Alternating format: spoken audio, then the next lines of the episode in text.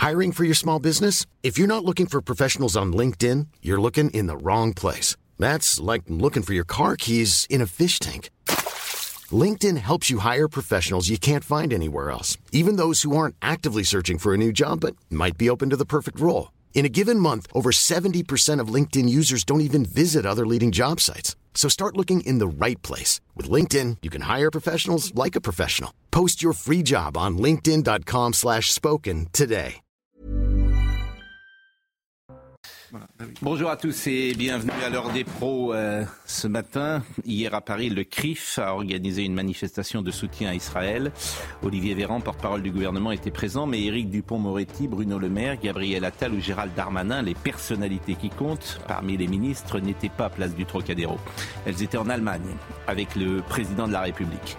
Certains conseillers de l'Elysée rapportaient hier que cette obligation tombait à pic. L'exécutif marche sur des œufs. Emmanuel Macron a condamné, bien sûr, sans ambiguïté, l'attaque terroriste du Hamas. Mais il sait qu'il existe en France des soutiens à cet intégrisme religieux. Elisabeth Borne n'était pas en Allemagne. Elle n'était pas non plus aux côtés des juifs français qui se sont rassemblés hier. Il existe une prudence du pouvoir qui sait combien la situation dans certains quartiers est explosive, comme l'ont illustré les émeutes du mois de juin. J'observe aussi que ceux-ci prompts à réagir sur leur compte Twitter quand le jeune Naël est décédé sont étrangement muets depuis samedi. La peur gouverne les esprits de ce pays. Le courage n'est pas la valeur cardinale des uns et des autres. Cette peur des personnalités qu'on nomme people, cette prudence, appelons-la comme ça, des gouvernants, illustre une réalité. La France a sur son sol des enclaves étrangères qui attaquent notre modèle occidental et épousent le fanatisme religieux. L'exécutif le sait et il en tient compte. Il est 9h. Soumaya Labidi nous rappelle les titres du jour.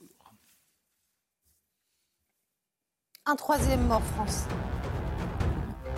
Un troisième mort français et au moins 15 disparus en Israël, annonce le député Meyer Habib ce matin sur notre antenne. Une information non confirmée pour l'heure par le Quai d'Orsay. En contact avec la famille de la victime, il a eu confirmation de l'identification du corps de cette troisième victime. Une victime plutôt jeune, a-t-il déclaré. L'armée a plus ou moins repris le contrôle à la frontière avec Gaza, une annonce du porte-parole de l'armée israélienne qui ajoute qu'au quatrième jour des hostilités, des infiltrations peuvent encore arriver. Au total, 200 cibles ont été visées cette nuit par l'armée israélienne. Et puis, il faut permettre à Israël d'éradiquer le Hamas. Ce sont les mots de Marine Le Pen au micro de Sonia Mabrouk ce matin sur notre antenne. Et au préalable, la présidente du groupe RN à l'Assemblée propose de mettre la population palestinienne à l'abri, car elle estime qu'une partie d'entre elles est, je cite, otage du Hamas. Vous êtes Rémi Perrade, vous nous parlerez, vous êtes délégué national de l'UNI, vous nous parlerez de ce qui se passe dans les facs, et ça c'est très important. Joseph Massé-Scaron, Gauthier Lebret, vous nous direz l'arbitrage qui a eu lieu hier à l'Élysée parce que c'est très important de tout décrypter, et notamment la non-présence d'Elisabeth Borne hier à cette manifestation. Et Gérald Darmanin, parce que Gérald Darmanin n'était pas euh, en Allemagne. Il n'était pas en Allemagne, Gérald Non, mais il a reçu, avant la manifestation, hmm. euh, les représentants de la communauté juive hmm. de France. Place Beauvau, avant la manifestation. Et donc, effectivement, il n'y est pas allé. Nicolas Sarkozy était présent d'ailleurs, Ségolène Royal était présent. Il y avait même une délégation du Parti communiste. Donc, tout ça est très intéressant parce que ça, ça illustre la société française. Euh, on parlera évidemment avec le général Clermont qui nous reviendra euh, tout à l'heure, qui reviendra sur ce plateau, s'il y a possibilité d'une attaque terrestre à Gaza. Parce que c'est ça la question essentielle aujourd'hui, qui n'a jamais eu lieu, une attaque terrestre à Gaza, entrer dans Gaza. Je parle sous votre contrôle. Ah mais si, si, il y a eu euh, en 2005 par exemple, vous avez eu une opération de l'armée israélienne qui consistait à, nettoyer et à neutraliser les tunnels, qui a été une, campagne qui a duré euh, 9, 8 ou 9 semaines. Mm. Et qui s'est soldée d'ailleurs par la mort de plusieurs dizaines de soldats israéliens, 66 euh, soldats si ma mémoire est bonne. Mm qui ont été tués dans Mais là, ça serait une intervention massive, plus importante que. Euh, oui, mais jamais. Euh, Israël n'a le choix qu'entre de mauvaises solutions. Ils vont y aller. Hmm. L'opération terrestre se prépare. Euh, tout est en train de se mettre en place pour qu'elle ait lieu. Personne ne doute que les Israéliens s'en passent. Ils le feront. Mais ils le feront en sachant que ça va être une, une opération très dure. Parce que depuis 18 ans, euh, le Hamas s'est endurci, ils, se sont, ils ont appris, Ils ont importé des techniques de guérilla venues du Liban, d'Iran et d'ailleurs. Et donc ça va être très dur. Et puis après, avec ces otages, on peut imaginer la mise en scène pourquoi pas, et on ne le souhaite pas bien sûr, de la mort des otages, parce que là on est avec... Le Hamas l'a affirmé hier. Bien sûr, mais une mise en scène en plus, oui, où on montrera les vidéos, et on montrera la manière dont ces gens-là sont morts. C'est comme Daesh. Donc il va avoir, ça va frapper l'opinion publique parce que les réseaux sociaux. L'incertitude va être totale et jusqu'au bout parce qu'ils ont aussi, ils ont aussi pris des morts comme otages. Mm. Ils ont aussi récupéré des cadavres. Donc ils vous montreront un mort, comme on ne mm. sait pas combien il y a d'otages, qui ils sont. Mm. On ne les connaît pas tous. Euh, il y a une espèce d'incertitude dont les terroristes vont beaucoup profiter. Régine Delfour est en direct euh, d'Israël avec nous ce matin. Bonjour Régine Delfour. Je voulais savoir euh, les dernières informations et la situation. D'abord, je voulais saluer euh, à travers vous le, courage qui est le vôtre euh, et de tous les envoyés spéciaux d'ailleurs, de toutes les chaînes qui font un métier euh, particulièrement difficile dans des conditions si particulières. Et je voulais savoir ce matin comment s'est réveillé Israël. Bonjour Pascal. Eh bien écoutez, euh, la nuit a été euh, plutôt calme euh, ici en Israël. Alors nous sommes à, à, Zikim, on est à même pas une dizaine de kilomètres de la bande de Gaza et en fait on voulait vous montrer ce barrage qui nous empêche de continuer. Alors pour plusieurs raisons. Déjà pour notre propre sécurité puisqu'il y a des bombardements. de Sahel a annoncé avoir repris en partie la bande de Gaza, donc il y a des bombardements pour la sécurité des civils, évidemment, une voiture qui est seule sur cette route est une cible. Et puis aussi, de l'autre côté, on sait qu'au niveau euh, de la bande de Gaza, il y a eu des ouvertures faites par les euh, terroristes. Donc, euh, pour éviter que des terroristes puissent s'infiltrer, notamment la nuit, ça s'est passé dernièrement. Il y a eu un terroriste qui avait pris en otage une famille israélienne en voiture et qui tentait de remonter par le nord. Ici, il y avait à il y avait un terroriste il y a encore même pas quelques heures. Il a été euh, euh, abattu euh, par l'armée israélienne et on voulait aussi vous montrer, parce qu'on vous parle de cette contre-offensive de l'armée israélienne qui se prépare et vous le voyez là dans ce champ qui est juste à côté de la route. Il y a tous ces chars, ces images en fait, on les voit sur toutes les routes qui mènent à la bande de Gaza puisque ça est en train de reprendre donc le, contrôle de la bande de Gaza. Il bombarde, on entend encore, hein, là, nous derrière,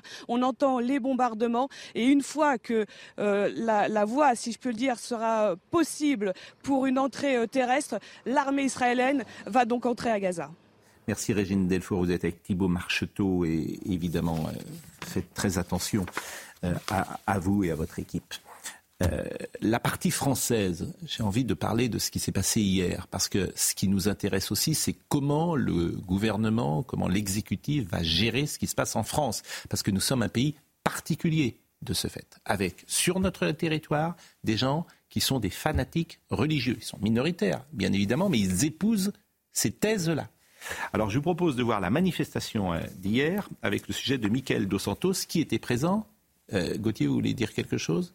Bah moi j'étais à la manifestation d'hier, je peux vous dire qui était présent. Il y avait euh, pour le gouvernement Olivier Véran et Roland Lescure. Euh, et, qui n'étaient pas présents, surtout les insoumis. Il y avait un député insoumis, Rodrigo Arenas, qui avait dit qu'il participerait. Je ne peux même pas vous confirmer s'il était là. Et évidemment, les insoumis n'étaient pas les bienvenus à cette manifestation, et on comprend pourquoi. On voit le sujet, Michael Dos Santos. C'est avec une prière géante, l'hymne national d'Israël et une tour Eiffel illuminée aux couleurs du drapeau que s'est conclue hier soir la manifestation à Paris. L'occasion pour les participants de dénoncer l'action du Hamas, mais aussi de soutenir à distance leurs proches restés sur place. Notre cousine, on est allé, euh, elle est là-bas en otage. On n'a pas de nouvelles d'elle depuis. On est tout le temps sur les réseaux, on regarde tout ce qui se passe, on attend de gens qu'on connaît. J'ai mes parents qui vivent en Israël. J'ai des amis qui ont été malheureusement euh, tués euh, à la rêve partie. Dans le cortège, les manifestants ont également dénoncé le manque de soutien et l'attitude ambiguë de certaines personnalités de la France insoumise. A l'inverse, Nicolas Sarkozy et Ségolène Royal, étaient les bienvenus, chacun avec leur message. Quand le peuple israélien entend ces polémiques, euh, il pense que ce n'est pas à la hauteur de la tragédie qui est en train d'être vécue. J'ai voulu témoigner mon opposition à cette barbarie et mon émotion devant ce qui s'est passé. Une émotion partagée par l'imam Chalgoumi, seul représentant religieux, hormis ceux de la communauté juive. Ces hommes, malheureusement, qui ont commis des actes comme ça, ne sont pas des gens qui veulent la paix. Qui violent des femmes, qui tuent des innocents, qui kidnappent des enfants, ils ne veulent pas la paix. On n'a pas de discours, normalement, on n'a que des larmes. Beaucoup de manifestants craignent également des représailles contre la communauté juive en France. Cette manifestation était d'ailleurs placée sous haute surveillance. L'exécutif marche sur des œufs. Pourquoi? Parce que euh, l'exécutif pense à ce qui peut se passer dans 15 jours ou dans un mois. Si Gaza est rasé, il va falloir gérer cette situation en France. Euh, hier, des conseillers de l'Élysée rapportaient euh, de ce fait que, que Gérald Darmanin ne soit pas à cette manifestation, mais que Éric Dupont-Moretti, que les poids lourds du gouvernement soient en Allemagne, ça pouvait arranger d'une certaine manière. Ça tombait à pic. Et Elisabeth Borne n'est pas allée non plus à cette manifestation. Alors, est-ce qu'on est là dans la surinterprétation ou est-ce qu'il y a une volonté, euh, j'allais dire du en même temps C'est pas exactement ça parce que c'était une condamnation sans ambiguïté d'Emmanuel Macron, mais est-ce qu'on prend en compte la situation particulière de la France et on pense à ce qui se passera dans un mois. Bien sûr, la crainte, c'est l'importation du conflit euh, en France. Et on ne surinterprète pas, puisqu'il y a des conseillers de l'exécutif qui se sont confiés à nos confrères d'Europe 1. Et effectivement, qui ont dit ce que vous venez de dire, euh, Pascal. C'est-à-dire que le voyage à Hambourg, ça a arrangé bien, puisqu'effectivement, les poids lourds du gouvernement ne sont pas là. Je le redis, Gérald Darmanin était à Paris. Hmm. Il a reçu avant la manifestation Gérald Darmanin et Elisabeth Borne, par exemple, auraient pu être présents. Bien sûr. Euh, Madame Borne et Gérald a rencontré le Premier ministre coréen. Si elle voulait, elle pouvait passer cinq minutes dans cette manifestation. Donc il y a eu forcément un arbitrage au plus haut niveau de l'État de dire Madame Borne n'y va pas. Bien sûr. Et Gérald Darmanin, même s'il a reçu les représentants de la communauté euh, juive de France, dont Jonathan Arfi, mm. euh, patron du CRIF, président du CRIF qui a organisé cette manifestation, aurait pu, aurait pu y aller. Donc il n'y a pas de surinterprétation. Et donc qui a été envoyé? Roland Lescure et Olivier Véran. Et évidemment, il y avait aussi euh, euh, de nombreux députés euh, de la majorité. Bon, Mais Ségolène Royal était quand même présente. C'est assez étrange quand même. Elle voulait mener une liste commune avec la France insoumise il y a 15 jours. tout ça est fini. Non, mais tout ça est fini. Oui, tout ça, tout ça n'a jamais vraiment existé. Moi, je n'ai rien contre Ségolène Royal. Mais elle était présente dans une manifestation où elle, je le répète, il y a 15 jours, elle voulait conduire une liste européenne avec la France insoumise. Elle, a découvert la France insoumise ah les 15 derniers jours. Ah la France insoumise avait exactement les mêmes positions. Mais elle a soutenu surtout Jean-Luc Mélenchon pendant la présidentielle. Hein. Donc, euh, donc là, il y a une hypocrisie euh, de Ségolène Royal en l'espèce. Mais dans ce cas-là, vous pouvez parler aussi de l'Europe Écologie Les Verts et, du PS. Euh, Olivier Faure qui s'est fait traiter de, collabo dans la manifestation d'hier. Je crois qu'il y a quand même une rupture, hein, quand même. Il y a quand même une rupture. Mais nous sommes d'accord. Euh, Il y a même une rupture dans Libération. C'est vous dire. Oui, vous avez raison. L'éditorial de Libération condamne Jean-Luc Mélenchon aujourd'hui. C'est c'est dire si ces gens se sont dessillés, ils ont ouvert les yeux. Ce matin, c'est comme s'ils n'avaient pas voulu trop voir jusqu'à présent, en disant mais on peut l'interpréter autrement, en s'arrangeant un peu avec la réalité, que là, l'évidence il sauté n'y aura pas de rupture. Il n'y aura pas de rupture. Il n'y a pas ah. eu de rupture après le Bataclan. Il n'y a pas eu de, rupture après Méral. Lisez le papier de Libération. Je me, je me oui, pour lire le papier de Libération. C'est parce que c'est pour l'instant. C'est dans l'instant. Je, suis désolé, mais quand vous lisez toutes les prises de position avant, les prises de position de la France insoumise, le soutien au FPLP, mm. j'en passe et des meilleurs, de Madame Soudet, qui est vice-présidente de la commission euh, contre l'antisémitisme, il n'y aura pas de rupture. Ce sont des pauses. Et après, ils reprendront les mêmes erreurs et les mêmes errements. Bon, ah, on parlera tout à l'heure euh, de ça, euh, si vous le voulez bien. Je voudrais qu'on écoute vraiment ce matin ce qui se passe en France et comment la communauté française euh, des Juifs de France réagit, mais écoutons Fabien Roussel, qui était aussi interrogé sur sa présence ou non dans cette manifestation. Est-ce que pour vous, le CRIF est d'extrême droite? Non, le CRIF prend des positions euh, que nous ne partageons pas parfois, euh, mais pour autant, aujourd'hui, nous devons ensemble nous rassembler, exprimer notre solidarité au peuple israélien. Et c'est le CRIF qui a pris l'initiative de ce rassemblement hier.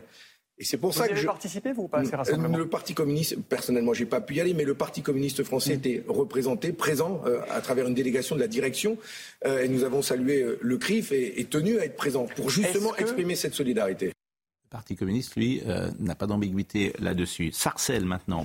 Juste, on peut dire une c'est, pardon, Monsieur Roussel, qui se s'est traité de Doriot par la France insoumise. Hmm. De Doriot. Donc aujourd'hui, quand il est on toujours dans la NUPES. C'est pour ça, il est je, toujours dans la NUPES. Ils se font insulter du matin au soir et ils ne quittent pas la NUPES. Affligeant, dit euh, Yannick Jadot, mais qui quitte la NUPES s'il Mais- trouve le comportement euh, de NUPES, Jean-Luc euh, Mélenchon affligeant. La- quitter la NUPES, ça vaut lorsqu'il y aura des élections législatives. Est-ce qu'il y aura des candidatures Non, le communes faire maintenant. Ils peuvent le faire maintenant. Il y a, il y a- vous rigolez, il y a un intergroupe à l'Assemblée nationale. Il y a un il intergroupe à l'Assemblée surtout nationale. symboliquement, il Philippe. il y a un intergroupe. Symboliquement, vous il devez dire il je me désolidarise de la France insoumise, me semble-t-il. Mais bon, ça va être intéressant d'ailleurs. Si je peux juste ajouter une phrase. Oui. Hier, vous avez Anne Hidalgo, Karim Delga qui ont appelé à rompre tout contact avec LFI. Donc le point de blocage aujourd'hui, il est au niveau du PS et d'Olivier Faure qui se retrouve dans une drôle de situation. Mais Olivier. Faure a vendu son âme pour un plat Mais- de lentilles. mais- Olivier mais- Faure ne pèse rien. Mais donc je Voilà. vous dis que la NUP c'est terminé. Voilà. Et Olivier Faure euh, aussi, sans doute, puisqu'il s'est déshonoré, Olivier Faure. Déshonoré. C'est ça la réalité. Et, on- et- et le Parti Socialiste avec lui. exister Et avec le Parti Socialiste avec lui. 2022. Éc- Écoutons euh, ce qui se passe à Sarcelles avec euh, le sujet de Tony, de Tony Pitaro. Sécurité renforcée devant tous les lieux de culte fréquentés par la communauté juive, comme ici, près de la grande synagogue de Sarcelles. Malheureusement, il doit y avoir des émeutes entre notre communauté. Et ça, ça peut arriver. euh, c'est déjà arrivé, c'est pas la première fois. Il faut être vigilant et c'est pour ça que je pense que les autorités euh, en vont prendre compte et qui vont faire attention dans ce sens-là. Si on est tous unis les juifs, on n'a rien à craindre. Même en France, même en partout. Comme on est en général assez unis, eh ben on, va être, euh, on est très solidaires d'Israël. Des citoyens vigilants et qui suivent de près la situation en Israël. Ce franco-israélien est sous le choc. J'ai vu des vidéos, moi et ma femme, on n'a pas dormi de la nuit. C'est euh, c'est troublant, c'est des choses qui, qui- qui n'ont jamais été faites euh, auparavant, ni, ni par eux, ni, ni par personne. Là, notre peuple juif, il a, il a vécu des, des- des guerres. Là, ce qu'ils ont fait, ce qu'ils ont fait euh, ce week-end, c'est c'est impardonnable. En 48 heures, une vingtaine de faits antisémites ont été recensés et 10 personnes ont été interpellées sur le territoire national. Tout à l'heure qu'il y avait peu de personnalités qui s'exprimaient sur ce sujet. Il en est une qui a montré son courage hier. Euh, C'est Cyril Hanouna qui a pris la parole dans son émission. Et je voulais euh, qu'on écoute Cyril. Je serai toujours juif, bien entendu. Dans mon cœur, dans mon sang, je serai toujours. Et j'aurai toujours mes amis musulmans avec moi. Je serai toujours. Ce seront toujours mes amis et je les aiderai, quoi qu'il arrive, comme j'ai toujours fait ici. Mais je refuserai toujours d'être ami avec des terroristes. Et ce qu'a fait la France insoumise, le clientélisme de la France insoumise, on en parlera tout à l'heure.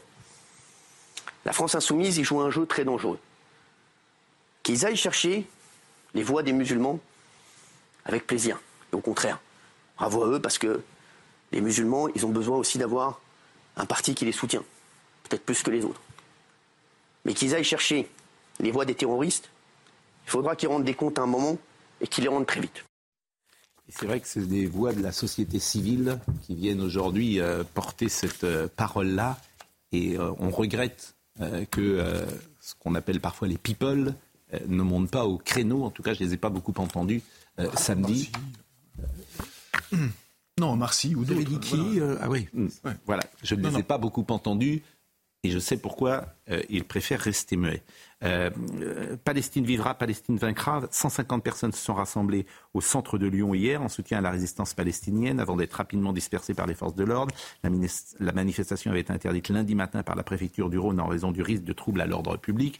Et euh, précisément, Rémi Perrade est avec nous. Vous êtes délégué national de l'UNI. Je voulais savoir simplement ce qui se passe dans les facs aujourd'hui parce que j'ai vu des jeunes gens arborer le drapeau euh, palestinien. euh, à Dauphine même, c'était hier, euh, vous avez sans doute vu euh, sur les réseaux sociaux euh, ces photos, et je voulais savoir le climat qui pouvait exister dans les facultés, et comme vous êtes euh, au cœur de ce sujet, euh, vous avez demandé de venir ce matin.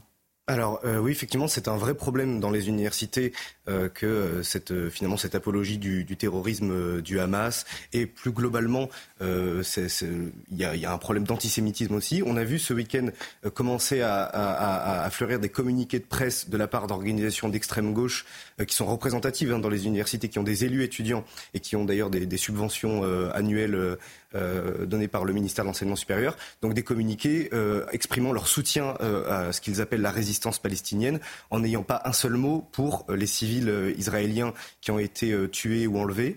et on a vu à partir de, hier matin plusieurs stands dans, dans différentes universités affichant le soutien, là encore, à la résistance, à ce qu'ils appellent la résistance palestinienne, des tracts, des tracts, des affiches, un petit peu partout, et on sent qu'il y a une ambiance absolument terrible hein, pour, pour les, les étudiants juifs, qui certains nous ont dit devoir se cacher, devoir cacher le fait qu'ils soient juifs, parce qu'ils se sentent extrêmement mal à l'aise vis-à-vis de ces associations d'extrême gauche qui font elles aussi du clientélisme électoral. Euh, je vous propose d'écouter Marine Le Pen parce que euh, ce que vous dites là, c'est ce qu'on dit parfois ici, parce qu'on vous avait souvent invité, mais en fait c'est dans tous les domaines. La société française ne voit pas venir depuis tant d'années cet intégrisme religieux au nom du pas de vague. Et tous les sujets, on peut les arborer, on peut les aborder, pardonnez-moi, avec euh, ce critère pas de vague. Et Marine Le Pen, qui était présente tout à l'heure sur CNews et sur Europe 1, a résumé la situation avec Sonia Mabrouk. Écoutons-la. Et, le parti du président n'est pas très clair non plus, il faut être tout à fait honnête. Bah, écoutez, Renaissance? bah, Écoutez, il y a eu, il y a eu une, une comment dire, une, un vote au Parlement européen en juillet sur les relations avec l'autorité palestinienne. Il y a eu toute une série d'amendements que Renaissance a refusé de voter. Ils ont voté contre. Les amendements disaient quoi? Israël est un État souverain qui a le droit de se défendre contre le terrorisme. Ils ont voté contre. Euh, il faut un meilleur contrôle des fonds versés par l'Union européenne à la Palestine. Ils ont voté contre. Appelé, euh, un amendement appelait, pardon, à un arrêt immédiat du terrorisme palestinien. Ils ont voté contre. Euh, un amendement s'inquiétait du comportement du Hamas qui veut une solution à un seul État et donc la fin de l'État d'Israël, ils ont voté contre. Donc, je veux dire, il y a un moment, il faut que tout le monde prenne conscience. Qu'est-ce que vous tirez comme conclusion de ce que vous êtes en train de dire Qu'ils sont complices aussi? Parce qu'on va parler dans quelques instants de la France insoumise. C'est pas une complicité. C'est une naïveté? Je ne sais même pas si c'est une naïveté, c'est pas de vague. Parce que c'est ça en réalité ce dont notre pays meurt depuis euh, des années face euh, à la lutte qui est nécessaire contre le fondamentalisme islamiste pas de vague. Pas de vague dans l'éducation, pas de vague à l'hôpital, pas de vague dans les associations, pas de vague dans les clubs de sport, pas de vague avec euh, euh, le, conflit israélo-palestinien, pas de vague. Ce dont notre pays meurt depuis tant d'années, c'est pas de vague. Charlotte Dornelas, est-ce que vous êtes d'accord avec ça? Bah oui, il y a le pas de vague, mais il y a, aussi une opposition très claire. Il y a des gens qui ne sont pas d'accord. Enfin, je veux dire, oh, c'est pas simplement la question de euh, il faut pas de vague. Il y a des gens qui ont affronté les gens qui ouvraient les yeux, parce que c'est pas vrai que pendant 30 ans personne n'a rien vu. Il y a beaucoup de gens qui ont vu venir euh, les choses, qui ont parlé et qui se sont fait insulter beaucoup plus largement que ceux que tout le monde voit hégémonie aujourd'hui. Hein. Euh, c'était très très largement l'indignation permanente sur les gens qui ouvraient les yeux, ce qu'on a appelé l'extrême droite pendant des années. Vous surfez sur la haine, vous agitez les peurs. Ça a été distribué très largement. Donc c'est là aujourd'hui, tout le monde vient et on distribue les bons points, les mauvais points. Je suis désolée, tout ça est une histoire bien plus large que Jean-Luc Mélenchon ou euh, quelques-uns de ses, de ses affiliés. 40 ans de défaite intellectuelle. 40 ans de combat culturel perdu, 40 ans de factures payées. Bah, ou gagné, parce qu'il y en a qui menaient tout simplement un autre combat, tout simplement. Et ça, c'est une phrase clé. Hein. la France paye toutes ses factures en même temps. La manière dont ils analysent, la manière dont euh, le vocabulaire qui est utilisé pour parler d'Israël, c'est un vocabulaire qu'on connaît très bien en France. C'est une colonisation, donc le terrorisme est autorisé pour lutter contre la colonisation, et c'est l'histoire sans fin des porteurs de valises. Qu'est-ce que vous voulez que je vous dise? On connaît cette histoire par cœur ici, et c'est quand même plus large que Jean-Luc Mélenchon. Hein, si je puis me permettre. Non, mais il y a deux choses. Bah il, y a, beaucoup de choses, en fait, dans ce que vous dites, mais pardonnez-moi, hein, mais euh, d'abord, il y a une politique arabe de la France. Hein, euh, qui existe ah depuis. Non, mais attendez, qui existe depuis 60 euh, ans. je ne sais pas si vous avez remarqué, mais par exemple, l'Algérie ou la Tunisie, pour prendre deux pays très proches, qui ont des communautés ici de binationaux importantes, sont deux pays qui ont applaudi l'assaut du Hamas ce sont deux pays qui se sont réjouis du crime contre l'humanité qui vient d'être commis. Et il y a dans la prudence des autorités françaises, peut-être, ou en tout cas dans leur retenue, une prudence qu'il ne faut pas non plus totalement mépriser. Parce que hier, la tour Eiffel était pavoisée aux couleurs d'Israël et l'émotion générale nous portait à l'empathie vis-à-vis des Israéliens qui affrontent une, une épreuve épouvantable, qui viennent d'avoir le Bataclan le 11 septembre. On dit tout ça depuis trois jours. Mais demain, l'épreuve morale va être autrement plus difficile parce que demain, la guerre, vous savez, il n'y a, a, que deux côtés à une barricade. Et dans une guerre, il y a une ligne de front, il y a deux côtés. Et demain, vous allez avoir évidemment des tas de morts, mm. des souffrances de tous les otages, non seulement les otages israéliens dont on parlait tout à l'heure, qui vont être immolés, peut-être, j'espère que non, mais il y aura aussi les civils palestiniens qui sont pris depuis très longtemps en otage par un régime, une camarilla de barbus absolument implacables et qui tiennent leur territoire d'une manière euh, euh, qui le verrouille vraiment. Donc, et donc la sympathie ira vers. On dira mais arrêtez, halte au feu.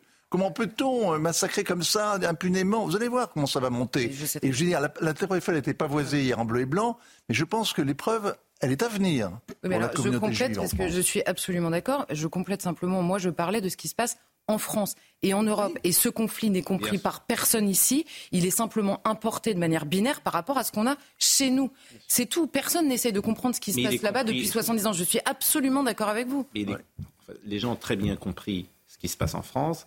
Et c'est pourquoi d'ailleurs Gérald Darmanin tout de suite a dit des lieux euh, de culte sont sécurisés, ce qui montre leur grande inquiétude. C'est pourquoi sans doute Elisabeth Borne n'était pas présente non plus euh, hier, parce que les émeutes sont passées par là et on danse sur un volcan. C'est ça la réalité. Et l'exécutif le sait. Et je ne peux pas lui donner tort d'agir avec prudence. Là où je suis bien évidemment. La, prudence n'est pas que vis-à-vis de ça. Bien sûr de la lâcheté, mais non, mais c'est quoi être arabe? Mais quoi être On va marquer une pause. Mais il est bien tard. Être arabe, c'est. Il est bien tard. Il est bien tard. Hmm. Et il est peut-être même trop tard. On va marquer une pause en tout cas. Je vous remercie Gauthier. On va recevoir le général Clermont. Sauf si vous voulez ajouter un dernier mot sur le, la politique et sur euh, Gérald Darmanin, euh, pardonnez-moi, Emmanuel Macron est en Allemagne encore. Oui, ils ont fait une déclaration euh, commune avec ces différents homologues. Hmm. Et ce qu'on peut dire quand même, parce que je voulais dire un mot sur rapidement, parce que hier, j'ai fait la manifestation et on me l'a fait remarquer, parce qu'on dit tout le temps, le Parti communiste, effectivement, se dissocie de la France insoumise. Et un téléspectateur est venu m'engueuler. Et il a eu raison, parce que euh, on oublie trop souvent de dire que ceux qui ont déposé une résolution à l'Assemblée nationale pour qualifier la politique d'Israël d'apartheid, c'était le parti de Fabien Roussel. Donc c'est vrai que c'est toujours plus contrasté en plus que... Et qu'est-ce qui va se passer à l'Assemblée nationale aujourd'hui? On va faire une minute de silence. Mais comme on a fait une minute de silence pour Naël, oui. C'est-à-dire que toutes ces minutes de silence. Perdant en, force. Mais évidemment. Parce que c'est pas la même chose. Que, euh, Madame Braun-Pivet, qui a peur de la France insoumise, elle a peur, physiquement peur. Je termine. Elle a peur, physiquement peur de la France insoumise. Elle devrait euh, faire quelque chose de plus important, me semble-t-il. Pourquoi pas aller euh, dehors avec tous les députés, les écharpes, faire un truc plus un truc, faire quelque chose de plus symbolique. Mais elle en a peur. Comme dans des rédactions, parfois, certains ont peur de la France insoumise, comme dans l'espace médiatique, on a peur de la France insoumise. Et là, dans certaines rédactions, on vit très mal ce qui s'est passé hier dans la manifestation, où la gauche a été mal accueillie, mais où Éric Zemmour et les députés du Rassemblement national ont été bien accueillis. Là, il y a des papiers ce matin, ils s'en remettent pas. Madame Braun-Pivet euh, n'a pas hésité une seconde à décommander le film, à annuler la projection. Mais c'est la moindre des choses. Mais oui, il, était commandé. en a peur. Mais, vous, vous, rendez compte qu'il était, il était. Mais oui, d'accord, mais elle ne le savait pas et personne ne le savait. Ah, et donc, à partir du moment où elle l'a su, elle l'a euh, euh, annulé, ce film. Madame cette projection. elle a été interrogée ces dernières heures pour, le, pour lui demander ce qu'elle souhaitait faire.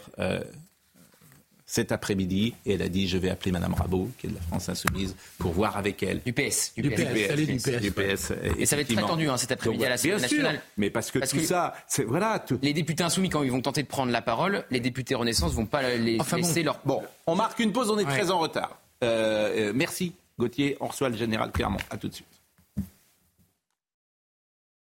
Le général Bruno Clermont, qui est consultant défense pour CNews et qui est désormais présent euh, avec nous, euh, nous a rejoint. Vous nous direz si une attaque terrestre est possible d'Israël. Somaya Labidi nous rappelle les titres en attendant. Des hommes du Hamas se cachent toujours en Israël. Environ 1500 corps de combattants du mouvement terroriste ont été retrouvés. Un nouveau bilan communiqué par l'armée israélienne. Tsahal qui ajoute qu'au quatrième jour des hostilités, l'armée a plus ou moins repris le contrôle de la clôture à la frontière avec Gaza. Mais des infiltrations peuvent encore arriver. Et puis l'inquiétude face au sort des otages, le Hamas menace de les exécuter en cas de frappe euh, sans préavis, une menace qui intervient après le siège total débuté hier par Israël sur la bande de Gaza. Et puis Jean-Luc Mélenchon est, je cite, un ennemi de la République, estime le président du CRIF. Jonathan Arfi ajoute que la position du leader des insoumis sur l'attaque du Hamas contre Israël est, je cite, abjecte. Jean-Luc Mélenchon a choisi de ne pas s'exprimer en solidarité avec Israël, mais de légitimer le terrorisme par sa mise en équivalence entre Israël et le Hamas, a-t-il réagi sur RMC ce matin. Rémi Perra est avec nous, il est délégué national de l'UNI et il parlait tout à l'heure de la difficulté d'être euh, étudiant juif aujourd'hui dans une faculté et vous vouliez évoquer également la complaisance qui existe dans ces facultés. C'est pour ça ce matin je vous ai demandé d'être présent. Bah, c'est ça, c'est que les, universités sont parfaitement au courant hein, de ces mobilisations. Euh, je vous ai cité l'exemple d'hier euh, euh, tout à l'heure, euh, et elle laisse faire tout ça. Elle euh, transmettent même certains communiqués de presse, c'est-à-dire que l'association Solidaire étudiants a communiqué en disant qu'elle soutenait les terroristes du Hamas. elle ne les a pas appelés comme ça évidemment, hein. elle appelait ça la, résistance palestinienne. c'est quoi l'association Solidaire, Solidaire étudiants C'est une association d'extrême gauche qui est représentative dans certaines universités, et donc elle a communiqué en disant qu'elle soutenait la, ce qu'elle appelle la résistance palestinienne dans toutes ses formes dans toutes ces options, dans toutes ces modalités. Et euh, une, école, une, grande école a transmis euh, ce communiqué euh, aux étudiants. également, Sciences Po Paris connaît une, association en son sein, une association qui est domiciliée à Sciences Po Paris, qui s'appelle qui s'appelle Sciences Palestine, et qui, pareil, a, communiqué en soutien à ce qu'elle a appelé la résistance palestinienne. Et ces associations ne seront pas dissoutes?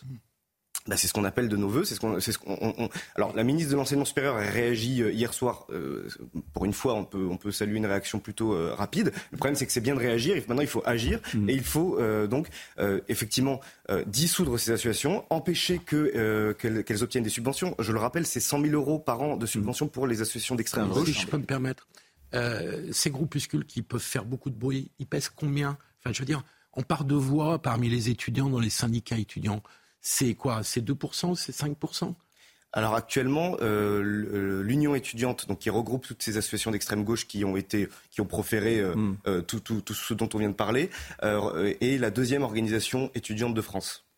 Hmm. Donc elle est elle est assez représentative. Non, mais c'est des minorités actives, sans doute. J'ai envie de dire, c'est pas le sujet. Le sujet, c'est qu'elles ne devraient pas exister. Voilà, et qu'elles ne devraient pas être subventionnées. Et que là encore, c'est le pas de vague. Euh, c'est-à-dire que c'est invraisemblable ce qui se passe dans ce pays depuis tant d'années, et notamment dans l'université. C'est invraisemblable. Il y a une grande lâcheté. Donc, euh, tant que, euh, est-ce qu'un jour, il, va pouvoir, il va pouvoir exister une réaction dans ce pays par rapport à l'extrême gauche, radicale, intégriste, religieuse parfois, c'est tout. Vous prenez par exemple Sciences Po. Il y a cette association dont vous parlez. Il y a Sciences Po, il y a un étudiant qui, était, qui s'appelle Omri Ran, qui a mm. été étudiant à Sciences Po et évidemment, tout à fait logiquement, je, crois que c'est mm. hier ou avant-hier, la, direction de Sciences Po, évidemment, publiait sa photo en disant c'est terrible. Et, en même temps, et en même temps, il y a à Sciences Po cette association. c'est juste pas possible. Alors, l'État antisémite, c'est plus pluraliste c'est C'est plus pluraliste. Comme on il ne semble pas que l'extrême gauche est dominante dans les universités. Mais on perd aussi. Ah, je, peux, je peux vous l'assurer. Ah, vous-même, vous-même, vous êtes, vous avez le, vous avez un certain. Mais Philippe, Philippe c'est quoi, c'est quoi le pluralisme avec le terrorisme non, et, et, on ne peut pas. la phrase de, Jean-Luc Godard 10 minutes pour les Juifs, 10 minutes pour les Il n'y a pas de pluralisme face à une extrême gauche qui censure constamment, qui, euh, qui euh, insulte, qui frappe, qui violente. C'est l'exemple que tu donnais tout de suite de Sciences bon. Écoutons euh, Gérald Darmanin. Enfin, on sait ce qui se passe dans les facultés. Écoutez, arrêtez de ouvrez les yeux, bon sang de bois. Ce sont les mêmes qui bloquent les facultés. Ouvrez les yeux. Je dis simplement que là, vous, ne montrez qu'une partie de la réalité des universités. Voilà. malheureusement, les étudiants, et notamment, notamment, et notamment les étudiants en fac de lettres, d'ailleurs là où c'est le plus à gauche, mm. euh, le subissent. Et on a eu des témoignages, encore une fois, d'étudiants juifs qui nous expliquent que, notamment dans ces facultés-là, ils ne se sentent plus à l'aise. Et là, et là vous n'aurez pas un complément d'enquête hein, là-dessus. Ah. Ça, ça n'existera pas. Ce qui se passe dans les facs, un complément d'enquête, ça, ça n'existera pas, bien évidemment. Écoutons Gérald Darmanin euh, sur la menace euh, et les tags antisémites. J'ai reçu les trois présidents des institutions euh, juives de notre pays et Monsieur le Grand Rabbin de France avec lequel nous avons fait un, point, un point de, sécurité, de situation, pour leur redire qu'aucune menace euh, caractérisée n'était connue sur le sol national qui touchait nos, compatriotes euh, juifs, mais évidemment qu'il y avait énormément et c'est normal, d'appréhension. Et même nous l'avons constaté depuis samedi, depuis les événements absolument ignobles et dramatiques qui se sont déroulés euh, en Israël, euh, des faits antisémites, euh, une vingtaine de faits recensés sur le territoire national, un peu partout sur le territoire national. Et la présence massive des policiers et des gendarmes ont permis d'interpeller d'ailleurs dix personnes on termine la partie française, si j'ose dire, avant avec vous d'envisager ce qui se passe en, Israël. Je voulais qu'on écoute Éric Zemmour, l'analyse politique qu'il fait sur la gauche, sur Jean-Luc Mélenchon et sur l'avenir politique. La grande leçon, je pense que c'est la grande leçon de la présidentielle de 2022, c'est qu'il y a eu l'émergence, l'accouchement d'un peuple islamo-gauchiste à l'occasion de cette présidentielle de 2022, sous les auspices de Jean-Luc Mélenchon.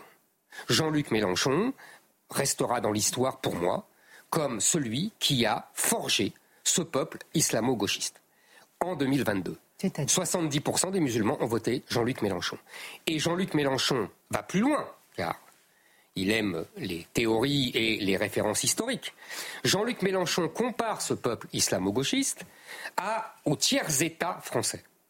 Je ne sais pas si on se rend compte de ce que signifie cette comparaison. Le tiers État en 1789, c'est les bourgeois, les paysans, euh, qui vont prendre le pouvoir et exécuter, guillotiner, tuer ou exiler ceux qui ne sont pas d'accord avec eux, c'est-à-dire les aristocrates, les prêtres, etc. C'est le sort que M. Mélenchon nous réserve. Pour lui, aujourd'hui, le nouveau peuple français est ce peuple islamo-gauchiste, c'est-à-dire euh, d'abord les musulmans, dans les banlieues et ailleurs, avec qui s'agrègent à ce peuple euh, la cohorte woke euh, des minorités soi-disant euh, persécutées par l'homme blanc hétérosexuel. Ce qui est important à bien comprendre, parce qu'on vit sur des schémas anciens. On appelle gauche des gens qui ne sont pas d'accord avec LFI. Mais il faut bien que les gens comprennent, des gens comme Roussel, des gens comme d'autres, qui s'affichent pour plaire aux médias en opposition à LFI, c'est qu'il n'y a pas d'électeurs derrière ces gens-là. Aujourd'hui, il n'y a plus d'électorat à gauche sans ce peuple islamo-gauchiste. C'est une analyse politique. Non, c'est pas le désaccord. Il y, a plein de désaccords. Euh, il y a le fait que lorsque Éric Zemmour dit 70% des musulmans ont voté pour Mélenchon. 70% des musulmans n'ont pas voté pour Mélenchon. C'est-à-dire, euh, dans les, les, électeurs musulmans qui ont voté, etc., notamment, le ça c'est totalement autre chose. Et ça, il faut absolument le préciser. Il faut absolument le préciser parce que moi, je suis désolé, je passe aussi mon temps, comme vous, à entendre des, des, des, des gens qui sont du culture arabo-musulmane qui disent par pitié, aidez-nous, nous sommes pris en otage. Donc il faut le dire avec force et ici. Ça, c'est le premier point. Maintenant, le deuxième point, bien sûr que Éric Zemmour a été le premier à, parler d'islamo-gauchisme. Et, là-dessus, il a raison. C'est pas parce que Éric Zemmour apprend le concept d'islamo-gauchisme, on le voit là, au sens chimique du terme, au sens qu'il y a un islamo-gauchisme. On le voit dans les communiqués. C'est pas simplement révolution permanente, c'est pas simplement LFI, mais on le voit partout. Donc oui, cet islamo-gauchisme, quand, vous en, en, parlez ici, tout le monde nous nez. Il y a plus de gauche sans. Ouais, mais c'est C'est ça qui est intéressant.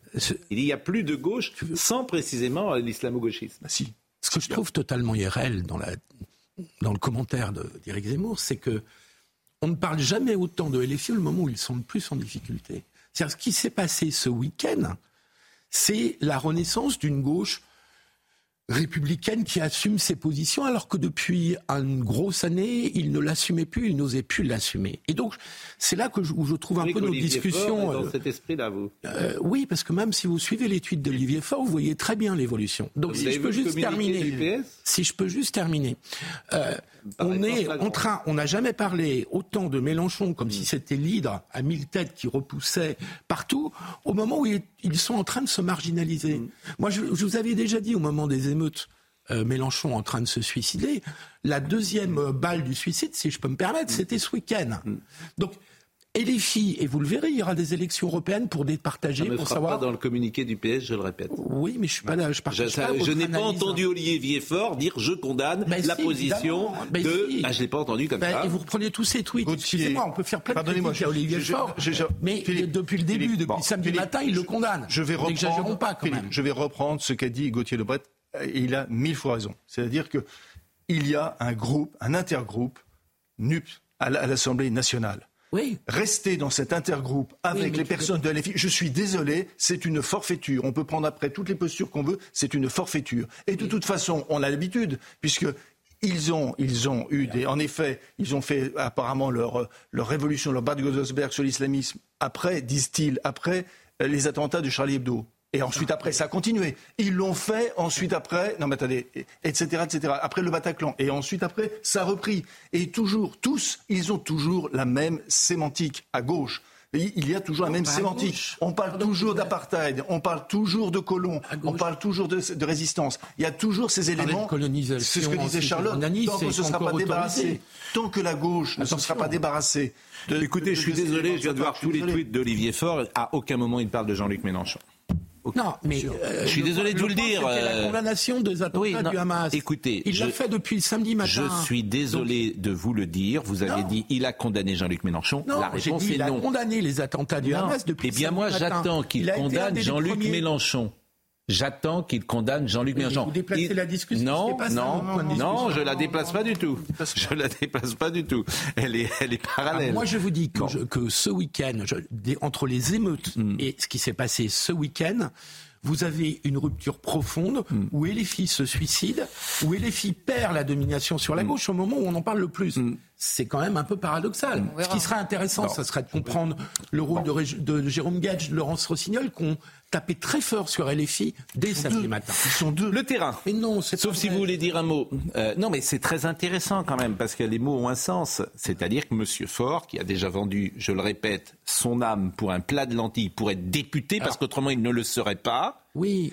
Il n'a pas découvert qui est Jean-Luc Mélenchon hier, et à aucun moment dans ses tweets il l'a condamné. Point. Vous avez raison sur, la- Mélenchon, sur Olivier Faure. Ouais, Simplement, il est je dis tellement ni sous plus pression. Il va tellement sous pression de tous ses élus qu'il va être obligé de bouger. Je vous... Alors on fait un petit bah, pari. donc il n'a pas bougé. c'est que les socialistes bénéficient d'une Oui. impunité sur ce sujet, là où à droite, on, Mais bien sûr. Pourquoi une impunité Quelle oui, bien impunité Bon, Vincent 2%. veut dire peut-être un mot avant que nous passions à ce qui se passe sur Alors le là, terrain. euh, non, je suis désolé, mais vraiment, pardon, mais je n'ai absolument rien à dire Hmm. sur euh, les hommes politiques français dont vous parlez là. Et ces Non, mais c'est querelles nous. Pardon, Non, non, pardon, non, pardon, pardon. Dites non, pas mais je que crois c'est pas pas- que... non, non, dites pas ça- dites pas que c'est pris non, crocoline. non, dites pas ça, parce que ça Les questions de intéresse savoir si l'assiette au beurre parlementaire, Non, non, non, non, la constitution d'un groupe NUPES, non, mais parce que c'est ça dont on parle, dont vous parlez. Non, il y a beaucoup de conséquences pour la société française, Vincent. Non, mais pour la société française, il y a une conséquence, il y a quelque chose qui est incontournable, c'est que vous avez une forte communauté juive en France et vous avez une forte communauté arabo-musulmane. Et que être aujourd'hui euh, maghrébin ou, euh, ou pakistanais, c'est être proche du peuple palestinien. La cause palestinienne, c'est la cause sacrée autour de laquelle c'est imaginaire, hein c'est de l'ordre de l'imaginaire. Mais n'empêche que c'est ça, ils se sentent solidaires du malheur des Palestiniens. Et donc, c'est une, c'est une recréation, Mais tout ce que vous voudrez. c'est quelque chose, c'est un, un constat. Donc, à partir de là, gauche- toute la gauche regarde dans les manifestations des retraites, tu vois des drapeaux palestiniens. Mais oui, oui, Ah, oui, d'accord. Mais bon, au bout du compte, tout ça est quand même. Et personne ne parle des syndicats, hein, qui sont euh, très intéressants. Vous avez le retour. le général, samedi, le général Clermont. Depuis samedi, vous avez le retour de la question. Depuis samedi, le retour de la question israélo-palestinienne dans l'actualité. Elle avait complètement disparu. C'est un petit conflit périphérique que tout le monde avait oublié. Elle est maintenant de nouveau centrale. Et on va vers la guerre. On va vers une guerre, une vraie guerre. Vous vouliez dire un mot sur Madame Ah oui, quand on voit Madame Sophie Binet dans son tweet qui, qui, ne, qui ne justifie pas la Hamas, mais qui relativise, parce qu'il y a une manière aussi de justifier en permanence, c'est de relativiser. De relativiser en reprenant toujours les modes d'expression colon, apartheid, etc. etc. Et, et moi, je- honnêtement, je- je- je- j'en peux plus d'entendre la question de colonisation juive. hein, parce que quand j'entends, quand j'entends ça, moi je pense aux 22 pays euh, orientaux et, euh, et maghrébins qui, sont, qui ont été colonisés autrefois par les Arabes. Voilà. Et je le dis franchement. Rapport, euh, Joseph? Voilà. Mais parce qu'il y a des mots que je ne peux plus entendre. Quand j'entends apartheid, par exemple, quand j'entends apartheid, ou excusez-moi, il n'y a, a qu'en Israël, il y a qu'en Israël où, par rapport à un régime, ah, on peut dire, des, des arabes israéliens peuvent dire, je suis contre ce régime, je, etc., etc. et on parle aujourd'hui d'apartheid. Non mais, attendez, là, vous passez, non, mais Joseph, il y a, il y a, ce, qui vient, ce qui vient d'arriver est un drame épouvantable. C'est un drame épouvantable non seulement par les images gore que tout le monde a vu, mais effectivement, les portes de l'enfer se sont ouvertes et on a vu ce qu'il y avait dans l'enfer. Hmm. Mais c'est un drame épouvantable parce que les espérances d'une normalisation au Moyen-Orient, hein, d'une, de la fin de ce conflit qui a pourri l'existence depuis 60 ans, l'espérance, elle est ruinée. Là, on est reparti pour un round, Monsieur on pour 10 ans. Ah bah, euh, la, Madame... question, la, question, que pose Vincent était essentielle, c'est est-ce qu'aujourd'hui, euh, hmm. parler de deux États est quelque chose, honnêtement, qui est, c'est, une chimère aujourd'hui. Madame Binet qui a dit je condamne clairement les attaques du Hamas parce que ce sont les civils qui vont être en, premier, euh, les premiers pénalisés. Vous vous rendez compte ce qu'elle dit? Ah Et les otages elle les condamne. Bah, non, non, mais c'est Madame Binet. Donc c'est aussi. En fait, c'est toute cette couleur politique française d'extrême gauche ben bien, je ne peux pas vous dire autre chose, puisque c'est ce qu'elle dit. Je condamne clairement les attaques du Hamas parce que ce sont les civils qui vont être. Le premier euh, syndicat de France, c'est la CGT Non, c'est la CFDT. Mais c'est pas... que le... Mais c'est pas ce qu'on vous dit. ce qu'on vous dit, c'est qu'elle a pignon sur rue. Mais euh, je veux dire, vous ne, vous ne voulez pas comprendre ce qu'on vous dit. Mais, euh, je veux dire, cette dame. Bon, général. Non, mais Philippe, c'est agaçant. le général Clermont. Ah, je défends mes... Mais non, défendez Madame Binet. Je veux bien que vous défendiez Madame, Binet. Je veux dire, ces gens, ce qu'on vous explique, c'est qu'il y a deux poids, deux mesures. Madame Binet, elle est du côté manifestement. Euh, Madame Binet est euh, binaire. Madame, Binet du côté. Euh, je veux dire, elle ne. Ouais, mais sur son, sur, sur son terrain à elle, qui est celui en effet de la défense de la cause palestinienne, c'est quand même le plus intelligent qu'on ait entendu. Parce que ce qu'elle dit est vrai aussi, hmm. en plus du reste. C'est-à-dire que condamner le Hamas pour défendre la cause palestinienne, c'est moins débile que de d'embrasser la cause palestinienne par le biais du Hamas. C'est quand même vrai aussi. Donc euh, bon. Euh, c'est le lien de causalité sur lequel je ne suis pas euh, forcément d'accord. Mais peu importe, le lien de causalité qu'elle Oui, j'entends, mais bon. Voilà, c'est ça que. Je... Moins, Charlotte a raison, hein, au passage. Monsieur Clermont. Quelle est la question? La question, c'est est-ce qu'il va, est-ce que une attaque terrestre et massive, selon vous, est possible, et quelles seront ses conséquences? Est-ce que, par exemple, Israël on voit bien la difficulté des attaques terrestres ces dernières années. Elles ne sont jamais, impression efficace, jamais. La réponse à la question est oui, il y aura une attaque terrestre. Une fois qu'on a dit ça, je pense qu'il faut présenter l'état de, de la situation, c'est-à-dire regarder comme un militaire les forces en présence et, voir les options possibles. Alors, je ne parle pas de jugement moral, hein, vous êtes tous mieux placés que moi pour porter des jugements moraux, j'essaie simplement de comprendre ce qui se passe sur le terrain. pour commencer, il y, a, trois points importants à comprendre. Le premier, c'est que c'est la plus grande attaque portée par Israël contre Israël depuis 50 ans. 50 ans. Et c'est pas faute. Euh, il y en a eu des attaques depuis 50 ans. Le deuxième, c'est que on va assister à la plus grande opération militaire d'Israël depuis 50 ans également. La conséquence du premier point. Le troisième point important, c'est que jusqu'à présent, on avait des opérations militaires.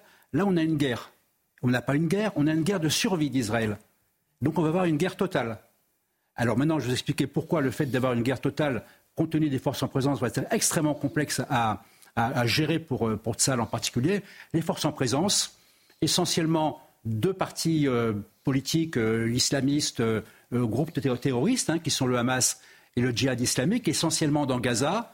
En gros, ça représente à peu près 30 000 combattants. Alors j'ai dit combattants parce qu'ils sont organisés par des combattants. Alors on peut les appeler terroristes en permanent, donc terroristes combattants, enfin je ne sais pas comment les appeler, mais en particulier le Hamas, les brigades Al-Qassam, c'est 5 brigades et 60 bataillons. Donc ils sont entraînés comme des militaires, ils combattent comme des militaires avec des visées terroristes. Alors je, ne sais pas quel langage utiliser, mais vous voyez bien la nuance. C'est une force armée terroriste. C'est ce que les militaires appellent au Sahel des groupes armés terroristes. Voilà. Hein. formés, entraînés, équipés pour faire une certaine guerre, la guerre du terrorisme. Je, deuxième point, le djihad islamique qui est un autre, euh, un autre groupe islamiste euh, terroriste condamné comme tel. Lui, c'est à peu près 5000 combattants, avec également une force armée qui s'appelle Al-Quds. Donc, du côté des combattants, à l'intérieur de Gaza, hein, cette, euh, ce périmètre fortifié où vivent 2 300 000 Palestiniens, dont une grande majorité est prise en otage par ces deux groupes politiques, en particulier le Hamas, ça, ça compte, on va dire, entre 30 et 50 000 combattants. Vous voyez le paysage. Et je, passe rapidement à l'armée israélienne. Je vous interromps parce que euh, on va marquer une pause et vous allez pouvoir développer euh, plus euh, amplement ce que vous je Je ne vais pas faire un cours, mais, c'est important de comprendre le, rapport de force. Et c'est pourquoi je vous donne la parole dans une seconde, mais malheureusement nous devons marquer une pause. je vais vous remercier pour ce que vous nous avez dit des facultés qui nous inquiètent, bien sûr, qui n'est pas nouveau qui continuera évidemment sans doute, avec cette extrême gauche, les universités qui sont gangrénées. Gangrénées. La fac de Rennes, je crois, c'est Rennes 2. Oui, il y a eu une banderole d'ailleurs euh, hier à Rennes 2, euh, affichée euh, en soutien au Hamas.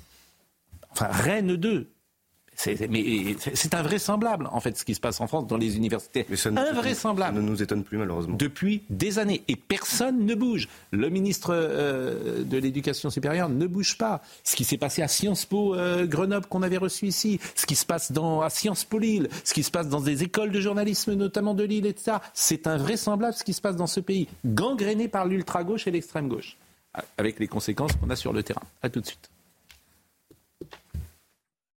Vous savez que l'actualité dramatique, elle est lourde, mais on essaye quand même d'avoir un éclairage, et on essaiera euh, ces prochains jours d'avoir un éclairage sur euh, l'autre actualité. Didier Van Collar est avec nous, L'insolence des miracles. C'est passionnant, évidemment, ce livre. On aimerait en parler longuement parce qu'il y a des miracles qui, effectivement, par définition, échappent à la raison, échappent à l'analyse scientifique. Moi, j'ai toujours euh, du mal. Je suis un peu comme saint Thomas mais je suis parti de l'analyse scientifique justement, et des faits. Tous les faits sont justes. mais par exemple, cette vierge de Guadeloupe, là, cette vierge de Guadeloupe, Au Guadeloupe, de, voilà, de Guadeloupe, là.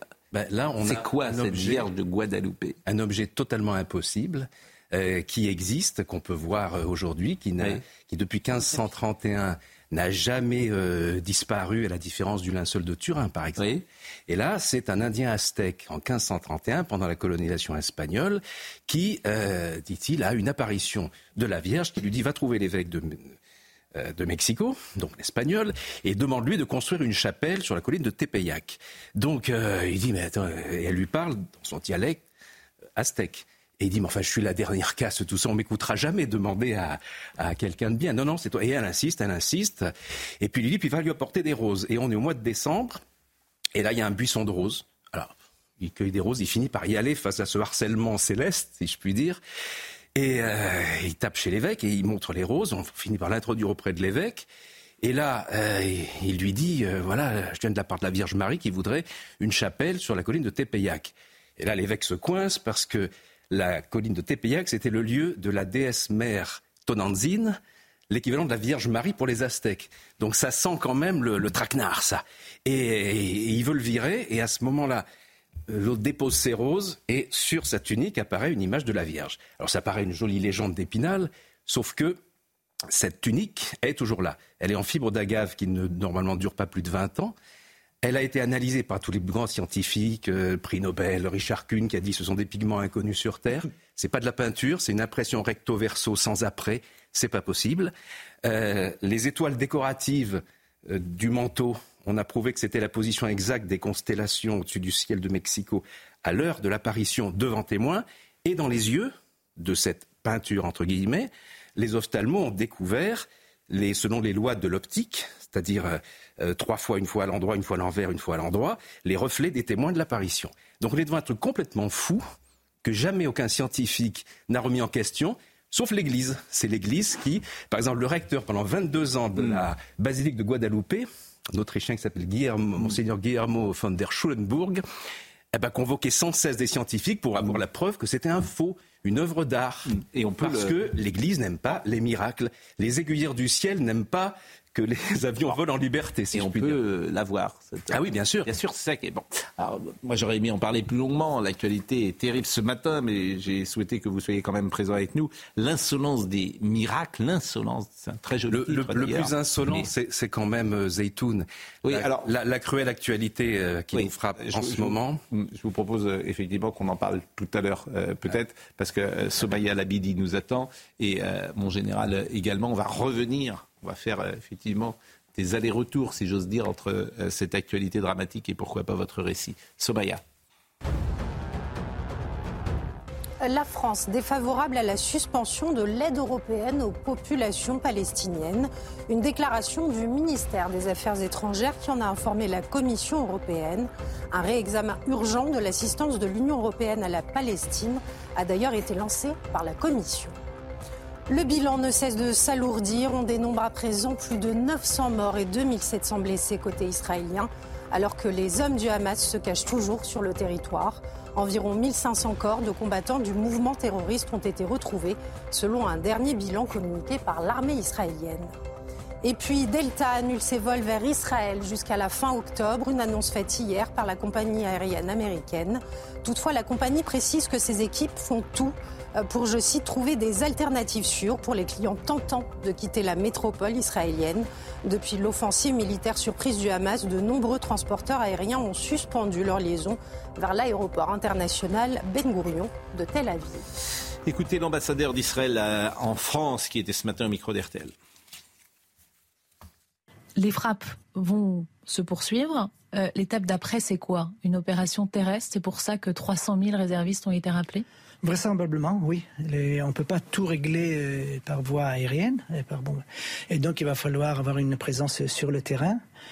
Euh, voilà, n'oublions pas qu'il y a, encore des, vraisemblablement encore des milliers de missiles et de roquettes euh, dans la bande de Gaza qui continuent à être euh, lancés tous les jours sur notre territoire, sur nos populations.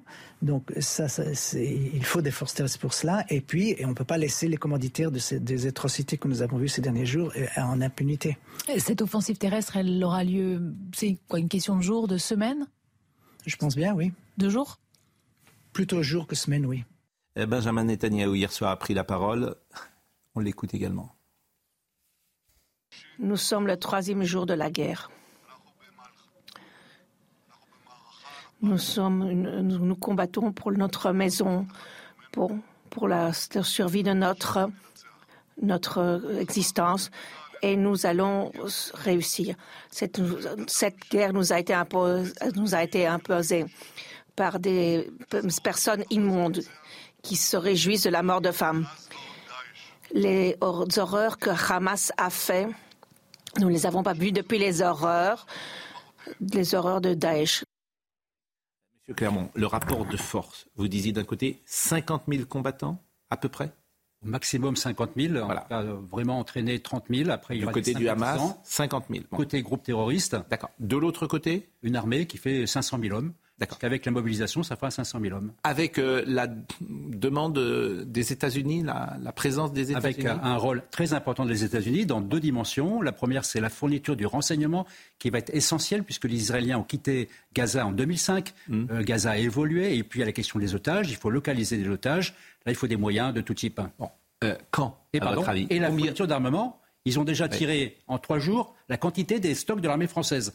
Donc il va falloir quand même leur filer, alimenter en, munitions régulièrement. Bon, et, est-ce qu'il faut, euh, pour déclencher cette offensive terrestre, est-ce qu'il faut du temps ou est-ce que c'est immédiat? Alors il faut, il faut du temps pour deux raisons. La première, c'est le renseignement, récupérer les éléments.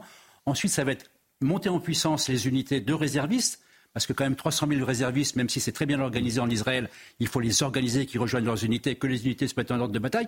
Et ensuite, il faut déterminer le plan d'opération c'est-à-dire où les unités vont se positionner? Est-ce que c'est une opération qui va durer une semaine, 15 jours, 3 mois? Est-ce qu'on veut reprendre le contrôle définitif de Gaza ou faire un coup de main Et votre avis, sortir? Votre avis, c'est quand? Il faut au moins une semaine. Euh, au moins une semaine. Vincent Herouette. D'ailleurs, pardon, l'ambassadeur, je m'excuse, l'ambassadeur, euh, on lui a posé la question. Jour ou semaine, il a répondu jour. L'ambassadeur a de meilleures informations que moi, hein, je pense. Hmm. Hmm. On ne sait pas quand ça commencera, mais et on sait encore moins quand ça finira. Les Américains sont impliqués jusqu'au cou parce qu'il y a d'abord des Américains qui ont été tués euh, samedi. Il y en a d'autres qui ont été pris en otage. Et quelles que soient les relations assez difficiles qu'avait Biden avec Netanyahu, il est obligé d'y aller.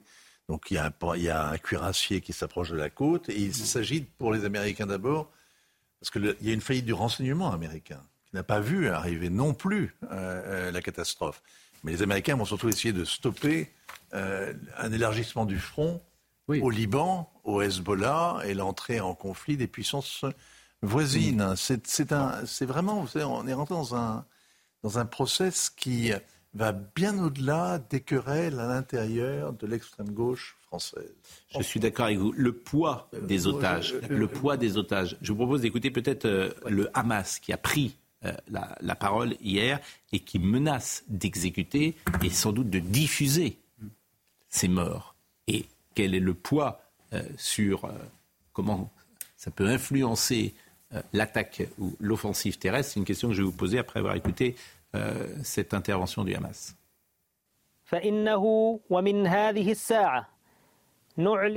À partir de maintenant, nous annonçons que pour chaque attaque contre notre peuple qui est en sécurité dans ses maisons, sans avertissement préalable, nous devrons malheureusement exécuter l'un des civils de l'ennemi que nous avons en otage.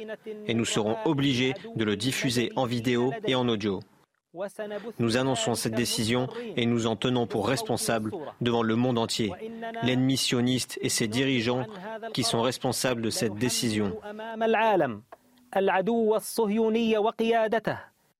Quel est à votre avis le poids de ces Vous avez vu la merveilleuse rhétorique quand même, parce que le type explique qu'il va s'en prendre à des otages civils, qu'on va donc immoler comme des, comme des agneaux, euh, c'est-à-dire des femmes, des enfants, des vieillards qui ont été capturés il y a trois jours. Et il explique qu'il va le faire parce que l'ennemi le force à le faire. Parce que l'ennemi n'a pas assez d'éthique et d'humanité, comme il le dit dans ce communiqué, et qu'en fait, l'ennemi est vraiment épouvantable puisqu'il l'oblige à commettre des actes aussi implacables. C'est une rhétorique terroriste qui n'a qu'un seul but, propagande, qui n'a qu'un seul but, c'est d'annihiler la volonté de l'adversaire. C'est toujours la même logique avec les terroristes. Et au bout du compte, c'est quoi? C'est poser aux dirigeants israéliens une sorte de dilemme moral qui va, euh, qui risque de les paralyser cette guerre va être vraiment un affrontement des volontés qui va être redoutable parce qu'il y a les otages qui sont israéliens. On sait combien Ou étrangers. On, sait combien. on parle de 14 Français, par exemple. ça n'a pas l'air de beaucoup ébranler. Ça n'a pas l'air d'ailleurs de beaucoup euh, secouer ni l'exécutif, c'est un peu la présentation que je fais là, ni les autorités, ni le monde politique français. Il y a quand même des Français qui sont pris en otage et qui sont menacés directement de mort depuis trois jours. On en parle à peine. On cherche en vain dans les Ils sont franco-israéliens, mais quand même. J'ai pas entendu encore euh, des, familles de ces Français. En plus, vous savez, c'est assez flou parce qu'on ne sait pas. Mm. Ils sont de portée disparus. Le Quai d'Orsay dit il y en a qui sont pris en otage, on le sait. Il y en a mm. d'autres sur lesquels on, cherche à savoir qu'est-ce qui leur est mm. arrivé. Donc c'est encore très flou. Mais donc, vous aurez les otages israéliens, les otages étrangers, par exemple les Français Qu'est-ce que, le Hamas peut réclamer à la France? En quoi est-ce qu'il peut le faire chanter? Nous ne livrons pas d'armes à Israël, nous ne sommes pas impliqués dans le conflit. Mais on a des prisonniers ici. On a au moins un prisonnier. C'est Georges Ibrahim Abdallah, qui est prisonnier depuis 40 ans dans les prisons françaises. Depuis 86. C'est un, C'est un militant euh, euh, libanais pro-palestinien hmm. qui a été arrêté après des attentats en France. 86, septembre 82. 82, 84. Contre des hommes du Mossad et de la CIA. Bon.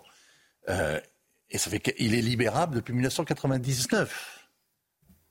Ça fait 24 ans qu'il est libérable. Et que toutes sortes de décisions de justice hmm. demandent à le libérer, mais en fait, il faudrait l'expulser. Et comme on ne sait pas où est-ce qu'il va aller, euh, on ne peut pas l'expulser. On ne veut pas. Manuel Valls avait refusé de signer, par exemple, le décret d'expulsion. Bon, c'est une histoire, ça. C'est une histoire dans l'histoire. Hmm. Et ce qui est vrai, c'est qu'il va y avoir des otages israéliens et des otages palestiniens. Donc comment ces otages peuvent-ils influencer euh, la réponse euh, Vous disiez paralysée. Hier, j'ai entendu le mot bridé. Hmm. Est-ce que Israël va rechigner Mm. À euh, faire une offensive terrestre du fait des otages. Il faut comprendre une chose, c'est que l'offensive terrestre, le but était de tuer des civils, mais de prendre des otages. Donc c'était intentionnel. La situation mm. dans laquelle on se retrouve est une situation qui a été programmée par les groupes terroristes. Donc ils savent très bien ce qu'ils font et ils savent très bien les discussions qu'on a en ce moment. Le deuxième élément, je reviens à mon point d'entrée initial, c'est que c'est une guerre de survie pour Israël. C'est mm. l'avenir d'Israël qui se joue. Donc la question va se poser entre la balance de l'avenir d'Israël et la vie des otages. Et c'est comme ça que ça va se poser lorsque l'offensive terrestre va démarrer. Ça veut dire qu'elle ne démarrera qu'au moment on peut imaginer qu'ils auront le maximum de renseignements sur euh, la nature des otages. Et il y a tellement d'otages mmh. qu'effectivement, on peut tout imaginer, des boucliers humains, des exécutions filmées. Toute forme de pression psychologique qui vont arriver instantanément dans toutes les rédactions du monde et qui vont mettre une pression incroyable sur, euh, euh, sur la mer israélienne. Donc l'affaire des otages, c'est vraiment ce qui change tout dans cette guerre. Et on n'a jamais connu ça jusqu'à présent. Jamais. Effectivement, on peut aussi s'interroger, certains se sont interrogés sur cette rêve partie qui était à un kilomètre, deux kilomètres de la frontière de Gaza et qui nous paraît rétrospectivement assez invraisemblable. On peut voir d'ailleurs le sujet de Mathilde Couvillier-Fleurnoy sur cette rêve partie. Il est environ 6h30 du matin lorsque l'attaque a débuté. Sur ces images, des centaines de festivaliers dansent au rythme de la musique électronique, sans voir que derrière eux dans le ciel, des combattants du Hamas arrivent en paramoteur. La rave party a soudain pris fin sous les sirènes qui ont retenti. L'alerte code rouge a été donnée. Des roquettes sont tombées sur le site. Les premiers tirs se font entendre. La foule est prise de panique. C'est alors l'horreur qui commence. En tentant de s'échapper, certains sont tués à bout portant, d'autres arrêtés et pris en otage comme sur cette vidéo. Un autre homme, caché sous la voiture, tente de se faire passer pour mort, mais un combattant du Hamas le remarque et lui tire dessus. Ce festivalier est un survivant, il a perdu tous ses amis dans l'attaque. Ils ont lancé une autre grenade qui a touché ma tête. J'étais contre le mur, dans la deuxième rangée. La grenade a explosé sur les gens derrière moi. Et tous ceux qui étaient dans la première et la deuxième rangée sont morts, sauf moi. À la sortie du festival, ces voitures calcinées témoignent du chaos et de la panique. Les festivaliers ont tenté de quitter les lieux par la route, en vain. À Réhim, les corps jonchent le sol. Au total, ce sont 250 personnes qui ont été tuées pendant le festival. C'est vrai que l'organisation de cette rêve partie euh, nous paraît tellement incroyable. Bah, vous savez, Israël, c'est un pays. Euh, c'est, euh, Par sa proximité géographique. Hein, on, comparait, pas, on comparait Israël autrefois hmm. à une villa dans la jungle? effectivement, ils sont, on est à quelques, on n'est pas loin de la, la, la, clôture de sécurité derrière laquelle vivent des populations qui ont traversé 2 millions et demi d'habitants, 2 millions 3, qui ont traversé un été épouvantable sous un cagnard dans une chaleur accablante, hein, euh, qui sont euh, les deux tiers de la population ont besoin d'une aide alimentaire. Euh, la moitié des, des, hommes valides tiennent les murs et n'ont pas de travail. C'est oui, et on pensait que le Hamas gouvernait et gérait à peu près tout cela en essayant de négocier des permis de de, de, de travail. Mm et en, profitant de la manne déversée par les Qataris et, les Émiratis. Quoi. le retour des pogroms, euh, Marine Le Pen en a parlé. Je rappelle que les pogroms, c'est euh, le massacre et le pillage des juifs. C'est ça la définition euh, précise du mot pogrom. Et Marine Le Pen l'a évoqué ce matin au micro de Sioner Mabrouk. Ce qui est en train de se passer la, la pire des choses en réalité, c'est qu'on assiste à à nouveau à des pogroms. Et ces pogroms se déroulent euh, sur la terre d'Israël par euh, un groupement euh, terroriste qui fait preuve d'une bestialité sans nom. je pense que tous les Français ont été frappés de stupéfaction, de tristesse et potentiellement de colère à, à l'égard du fondamentalisme islamiste qui, une fois encore, a frappé une fois encore avec les mêmes méthodes. Partout dans le monde, ce sont les mêmes méthodes. Des méthodes qui s'attaquent euh, aux femmes, aux enfants, aux vieillards, euh, aux, civils. Le terrorisme est la pire des lâchetés et la pire des brutalités. Voilà. Et ça doit être dans l'esprit de tous la ligne rouge absolue.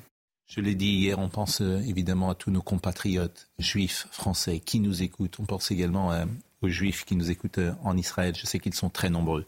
Et nous avons recueilli beaucoup de témoignages de gens aujourd'hui qui sont dans une souffrance indicible. Je voulais qu'on écoute Sarah Lévy, qui est à Jérusalem et qui témoigne sur place. Ils se trouvent tous à Ashdod, en zone de bombardement. Euh, depuis samedi, donc euh, les premières 48 heures ont été atroces. atroces. C'est vraiment une catastrophe qu'on est en train de vivre. Très très dur psychologiquement, moralement.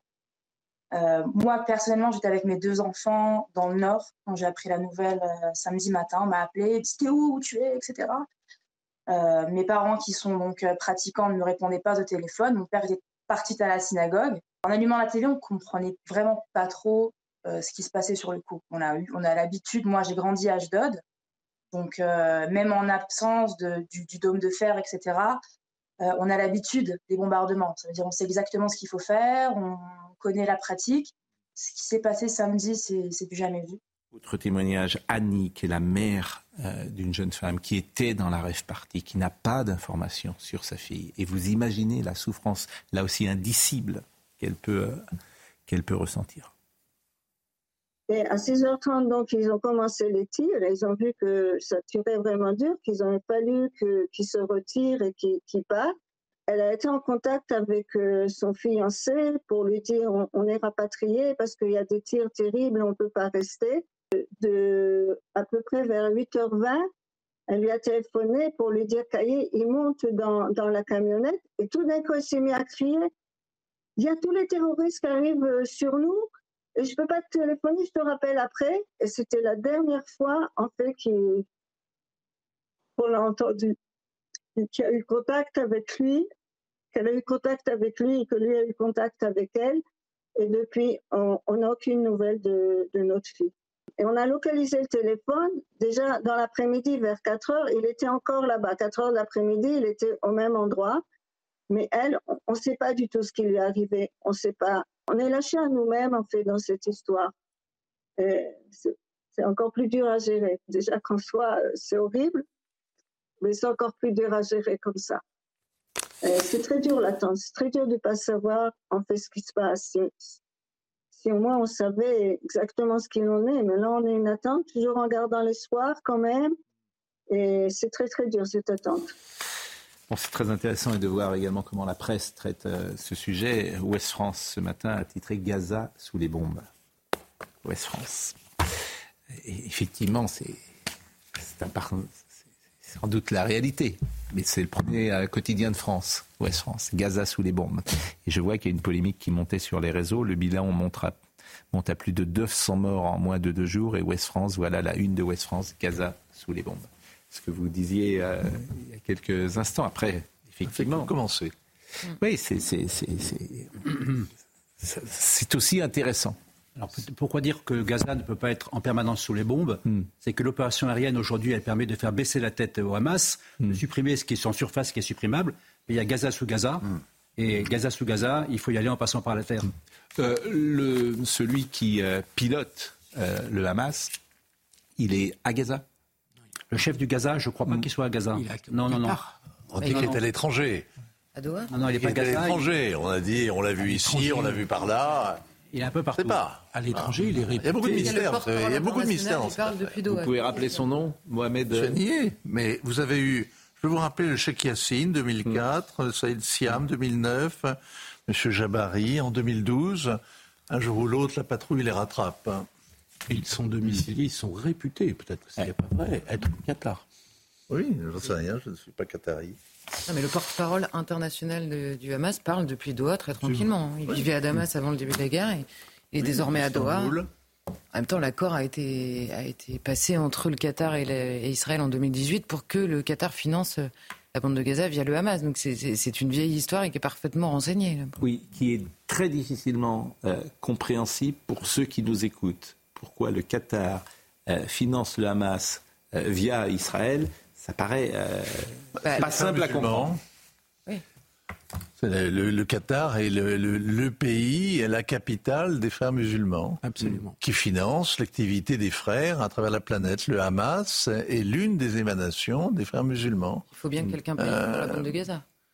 Et euh, il y a eu une forme d'aveuglement. que ça quand même. Ah oui, il y a une forme d'aveuglement israélien par exemple, le, ministre des Finances euh, d'Israël expliquait, M. Smotrich expliquait qu'il y, a, quelques, quelques semaines que l'autorité palestinienne, c'est Mahmoud Abbas ou ce qu'il en reste en Cisjordanie, était un fardeau et que le Hamas était notre chance, disait-il. Euh, parce que le Hamas gouvernait donc ce territoire et qu'on arrivait à s'entendre avec lui je veux dire que ce qui vient de se passer donne à ces déclarations du ministre israélien une forme de, résonance terrible. Quoi. Ils ont vraiment ça montre l'aveuglement. Non seulement le renseignement a failli, hmm. mais en plus, vraiment, l'échelon politique n'est hmm. pas à la hauteur. C'est complètement Il y a une colère en Israël, vous savez, il y a une vraie colère. Hein. L'insolence des miracles, et pardonnez-moi bien sûr, mais l'actualité est telle que ces jours-ci, euh, on aura sans doute euh, plus de mal à faire ce que nous aimons bien, donner la parole aux écrivains, et besoin de miracles. vous savez, si une des explications possibles des miracles, c'est le produit de l'inconscient collectif, hmm. de la foi, de l'espoir, de l'amour, qui peut provoquer des phénomènes aussi bien à l'intérieur de soi pour la guérison que des phénomènes extérieurs. Ce qu'on a vu à Zeytoun à partir de 1968, qui a touché des millions de personnes, qui a duré plus de trois ans, cette apparition sur le toit d'une église copte, d'une sorte d'hologramme de la Vierge Marie, apparition silencieuse, vu la première fois par un musulman, un chauffeur de bus, qui voit une silhouette et qui dit Attention, madame, il croit qu'elle veut se suicider. Il dit Ne faites pas ça. Le doigt par lequel il le désigne, il y a un pansement, il doit être amputé le lendemain parce qu'elle a eu un accident, il y a la gangrène. Donc la dame, il ne la voit plus, il va à l'hôpital avant de se faire amputer, et là, le chirurgien enlève le pansement, il n'y a plus de gangrène.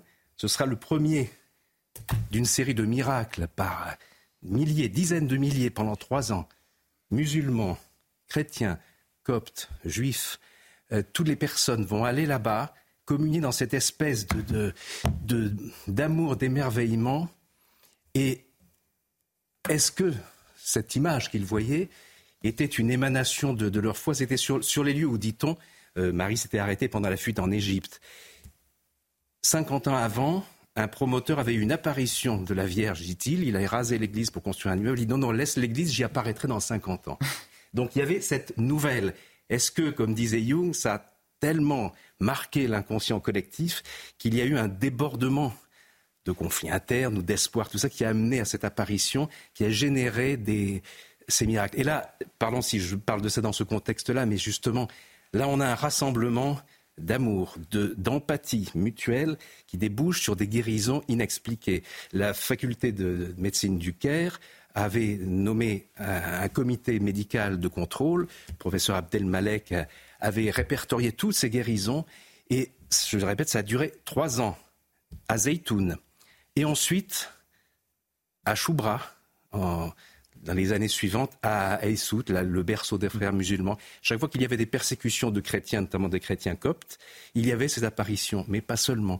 Le général Nasser, président de l'Égypte alors, avait attesté, il est venu deux fois, a vu deux fois la Vierge, il l'a attesté sur le, registre. On a cette, cette déclaration de Nasser. On est, vous voyez, on est dans une réalité d'un phénomène qui a eu des conséquences extraordinaires, mais on ne sait pas. Était-ce vraiment une apparition divine Était-ce un produit de l'inconscient collectif Était-ce un hologramme? Vous savez, on a, on a même coupé le courant dans tout le secteur pour être sûr que ce n'était pas un hologramme. Hmm. On a tronçonné les arbres, on a évacué les le, le dernier miracle. Le dernier miracle? Le dernier miracle, il date de quand? Parce que moi j'ai l'impression que 22, 22 juillet 2022, j'étais en train d'écrire le, livre. Euh, un prêtre euh, au Mexique, euh, près de Guadalajara, euh, célèbre office. Et il y a derrière lui, grande euh, hostile dans le, stançoir, qui tout à coup se met à battre des pulsations, 80 pulsations minutes, comme un cœur humain. Les gens photographient ça, filment ça avec leur téléphone portable. Euh, et, on est devant quelque chose. Et, le prêtre dit on, va tous comparer pour qu'on ne croit pas que c'est un montage. Euh, voilà. Qu'est-ce qui s'était passé avant? Eh bien, ce, prêtre, à la demande d'un paroissien, avait béni une photo de Carlo Acutis. Carlo Acutis va être, hmm. d'ici quelques mois, si tout va bien pour lui, le plus jeune saint de tous les temps, euh, canonisé par le pape François. Il a déjà été béatifié le 10 octobre 2020 et c'était un adolescent mort à 15 ans après avoir créé le plus grand musée virtuel des miracles eucharistiques. Et un paroissien vient demander à ce prêtre de bénir une photo de Carlo Acutis dans un cadre en verre. Le prêtre fait cela et de l'huile se met à suinter à l'intérieur du cadre. Est-ce que c'est la volonté de, Carlo, c'est la foi qui a provoqué ce miracle-là? Les 136 miracles eucharistiques euh, auxquels euh, Carlo Acutis, mm. se ce, surdoué de l'informatique, ce, mm. cette ce cyberapôtre hein, euh, avait, avait consacré sa courte vie, notamment ah, le plus important, enfin le plus spectaculaire des miracles est arrivé au futur pape François en 1996 à Buenos Aires. Cette hostie qui se transforme en muscle cardiaque. Et, euh, et jamais le pape François, qui, qui avait ordonné les, les, les, les enquêtes techniques et tout, qui ont prouvé que c'était un morceau de cœur humain euh, prélevé vivant. Et, et en fait, si, si François va, va, le canoniser, peut-être, alors que le petit sur les réseaux sociaux l'avait vanné pour son silence. Didier, vous avez compris que euh, je, je, peux, hélas, pas vous euh, laisser. Euh, euh, c'est passionnant d'ailleurs. C'est pourquoi on vous a demandé de venir ce matin, l'insolence des miracles. Je pense que par rapport à l'actualité, mm. euh, n'attendons pas un miracle qui nous tombe du ciel. Je oui. le danger, le, pour moi, le vrai danger de l'extinction de l'espèce humaine, mm. c'est la contagion des monstres, des mm. crétins et des robots. Rappelons-nous que le pouvoir de la foi, de l'amour, peut faire des miracles. Et si nous restons dans cette fatalité, c'est la bestialité qui va gagner, on est foutu. Somaya Labidi nous rappelle les titres. Un troisième mort français et au moins 15 disparus en Israël, annonce Meyer Habib ce matin sur notre antenne. Une information confirmée par l'ambassadeur d'Israël en France. En contact avec la famille de la victime, le député des Français à l'étranger a eu confirmation de l'identification du corps de cette troisième victime, une victime plutôt jeune, a-t-il déclaré. Au total, 200 cibles ont été visées cette nuit par l'armée israélienne. L'armée a plus ou moins repris le contrôle à la frontière avec Gaza. Une annonce du porte-parole de l'armée israélienne qui ajoute qu'au quatrième jour des hostilités, des infiltrations peuvent encore arriver. Et puis l'offensive israélienne monte d'un cran. Un mur de chars a été dressé à la frontière avec la bande de Gaza. Euh, toute personne s'en approchant sera tuée, indique un porte-parole de l'armée israélienne.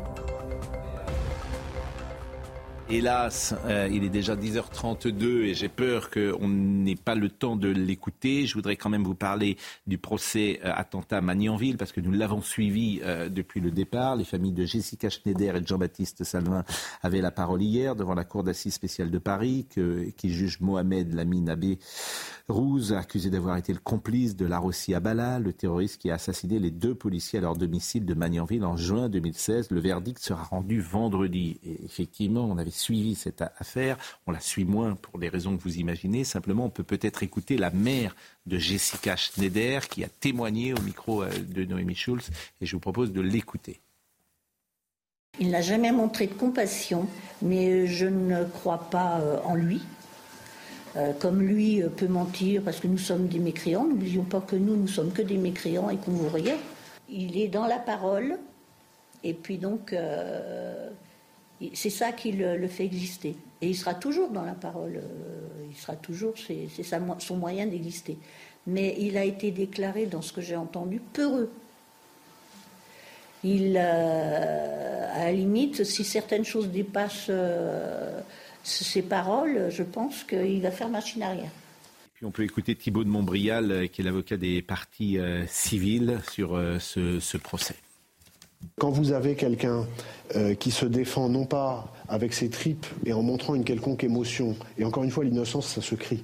On a eu affaire à un animal à sang-froid euh, qui a parlé comme un avocat, qui connaissait les codes, qui avait euh, le, langage d'un avocat. Et qui à aucun moment n'est rentré dans, une, attitude qui pouvait laisser penser qu'il y avait autre chose qu'une stratégie. Puis vous savez qu'on aime regarder aussi parfois euh, euh, dans les archives, il y a 60 ans, jour pour jour, euh, mourait Edith Piaf. Ce qui n'est pas vrai d'ailleurs, parce qu'elle était morte la veille du jour où elle a été déclarée morte. Et c'est absolument invraisemblable ce qui s'est passé, puisqu'elle est morte dans le sud de la France. Elle n'a pas été déclarée morte à ce moment-là. On l'a mise euh, avec la complicité euh, de l'hôpital dans euh, une ambulance. On l'a fait remonter à Paris. On a fait croire qu'elle était blessée. On lui a même mis une perfusion. Pourquoi? Parce qu'Edith Piaf ne pouvait pas ne pas mourir à Paris. Et vous avez un faux certificat de décès qui a été fait. Absolument incroyable cette histoire. Incroyable. Faux certificat de décès qui a été fait à Paris par un médecin euh, qui euh, effectivement a constaté son décès boulevard Lannes à deux pas d'ici. L'enterrement d'Edith Piaf, tous ceux qui euh, l'ont, y ont assisté à cette époque-là, on garde un souvenir absolument invraisemblable. 63. 63, il y a 60 ans pile aujourd'hui. Regardez ces images. Milliers de fleurs en gerbe ou en bouquet C'était ce matin devant le domicile d'Edith Piaf. Ils avaient été 100 000 hier à défiler boulevard Lannes. Ce matin, ils sont revenus avec d'autres bouquets déposés à même le sol. Ils attendaient encore Edith Piaf Sarapo pour l'accompagner à travers Paris jusqu'au cimetière du Père-Lachaise. Il était 10h20. La route ouverte par des motocyclistes de la préfecture, très rapidement le cortège parvenait au cimetière du Père-Lachaise. Devant l'entrée, une brève halte avait été décidée. C'est là que 40 000 Parisiens, massés sur le boulevard, devaient rendre un dernier hommage à Edith Piaf. On était venu dans le recueillement et le silence, et devant l'entrée du cimetière, certains étaient là depuis 8 heures le matin. Marlène Dietrich, quant à elle, attendait depuis très longtemps près du lieu de la sépulture. Jusqu'avant la cérémonie, ce fut une des seules à pouvoir rentrer. Les images qui vont suivre vont peut-être vous choquer comme nous l'avons été ce matin pendant la cérémonie. Ils étaient 40 000, répétons-le, devant la porte et ils voulaient suivre jusqu'au bout le dernier voyage de Piaf. Et cette foule, empressée, maladroite jusqu'au désordre, jusqu'à l'indécence parfois, romprait très vite les barrages de police. Pendant qu'indifférent, souhaitons-le, indifférent et profondément marqué, Théo Sarapo et ses proches se recueillaient une dernière fois et très vite devant la tombe.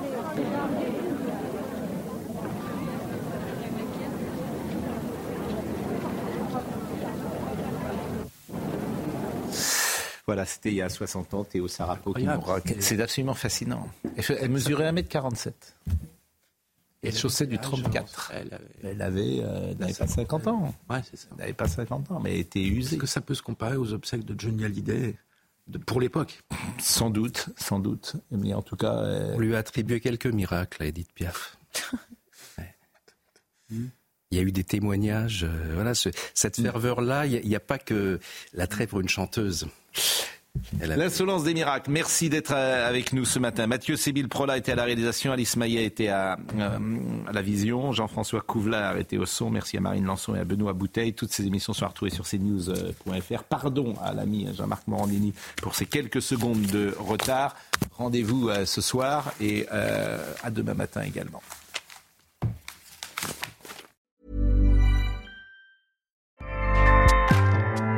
ACAST powers the world's best podcasts. Here's a show that we recommend. This is Roundabout Season 2, and we're back to share more stories from the road and the memories made along the way. We're talking rest stops, if we're stopping to get gas. You will be timed. you will be for sure. Misguided plans. I grew up in the city, so I have like you know, a healthy fear of real extreme darkness. this was like wilderness. A lot of laughs. Y'all weird, but you, yeah, you, you were different. Like you were real uh. different, bro. I can't really put my finger on it. And so much more. Just goes to show that unexpected yeah. things sometimes are the best when it comes to a road trip. Roundabout Season 2, presented by Nissan, is live now with new episodes rolling out every Thursday. Listen and subscribe wherever you get your podcasts.